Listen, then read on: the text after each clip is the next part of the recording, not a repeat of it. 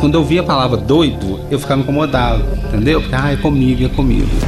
Não queriam ficar próximo dessa, ela passava, passava pro outro lado, virava a cara. E a gente sente.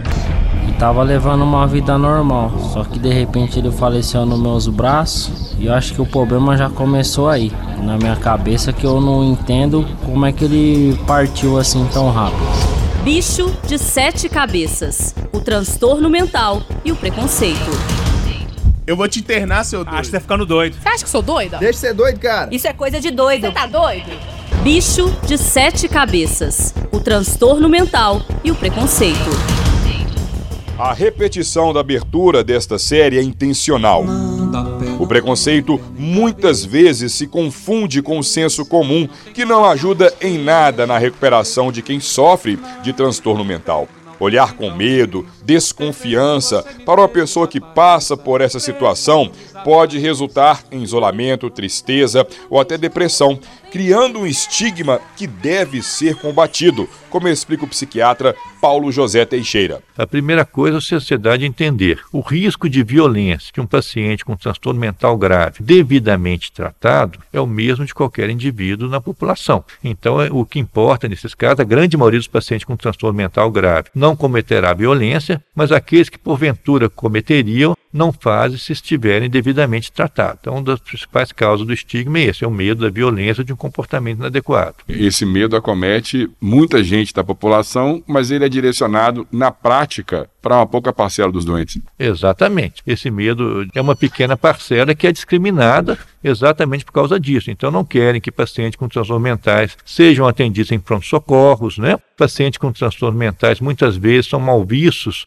nos postos de saúde. Os grandes hospitais gerais não querem ter eh, unidades psiquiátricas exatamente por causa disso, e as pessoas, diante de qualquer dificuldade com o paciente que está causando um certo incômodo, seja no condomínio, seja né, no trabalho, já, já, já pensam logo em afastá-lo, em, em colocá-lo à distância, ao invés né, de buscar um tratamento adequado. Se o paciente com transtorno mental grave já tende a se isolar pela própria doença, aí que ele vai se isolar mais ainda. Ele vai evitar procurar atendimentos diante da primeira dificuldade, da, da primeira ofensa que ele recebe de alguém na rua. Ele tende a se fechar dentro de casa e diminui de uma forma muito substancial a possibilidade de reinserção social. Receber esse paciente, entender que ele, devidamente tratado, pode e deve conviver com todos, eu acho que é um dever da sociedade como um todo. E quem está ao lado de quem sofre deste problema também acaba sofrendo com o preconceito. Por exemplo, essa senhora, cuja filha, de 20 anos, tem transtorno bipolar grave. Olha, minha filha já sofreu preconceito de atitudes que ela teve, até mesmo no próprio estágio que ela estava que qualquer pessoa veria que tinha algum problema ali e as pessoas foram se afastando dela. Não queriam ficar próximo dela, se ela passava, passava pro outro lado, virava a cara. E a gente sente, qualquer pessoa sente quando ela está sendo evitada. E muito isso em função do senso comum ignorante, né? De chamar a pessoa de palavras pejorativas e que isso acaba doendo não só no paciente, mas na família também. Sim, com certeza, mas eu acho que isso parte de uma falta de conhecimento do que é a doença mental. As pessoas não sabem o que é.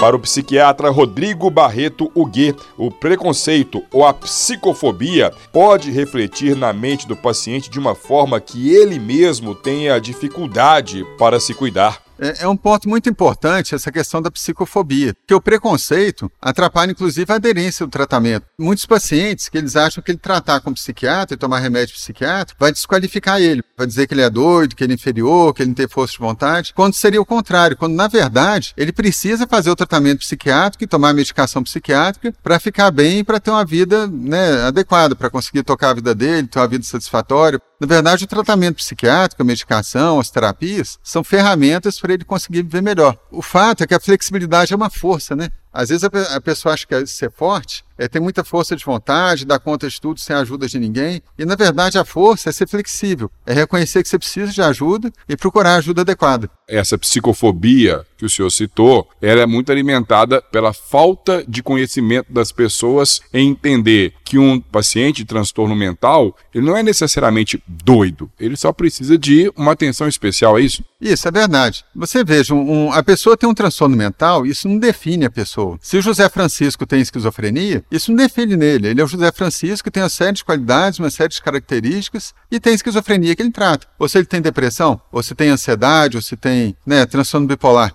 A FAT tem um transtorno psiquiátrico que é uma característica da pessoa, mas isso não define ela e, não, e nem desqualifica ela.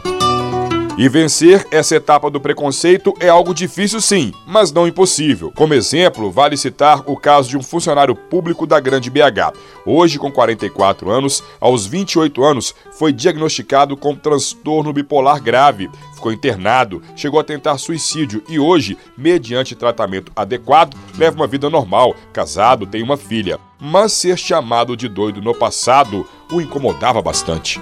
Lá atrás, quando eu via a palavra doido, eu ficava incomodado, entendeu? Porque, ah, é comigo, é comigo. Hoje, sem nada. Lá atrás, incomodava. O senhor fala isso que hoje o senhor supera bem porque tem um acompanhamento, está com a situação controlada. Agora, quando não tinha controle e chamavam, o que, que você sentia? Ah, aí é só piorava. Só piorava, porque a discriminação vinha, né? Aí você ficava isolado.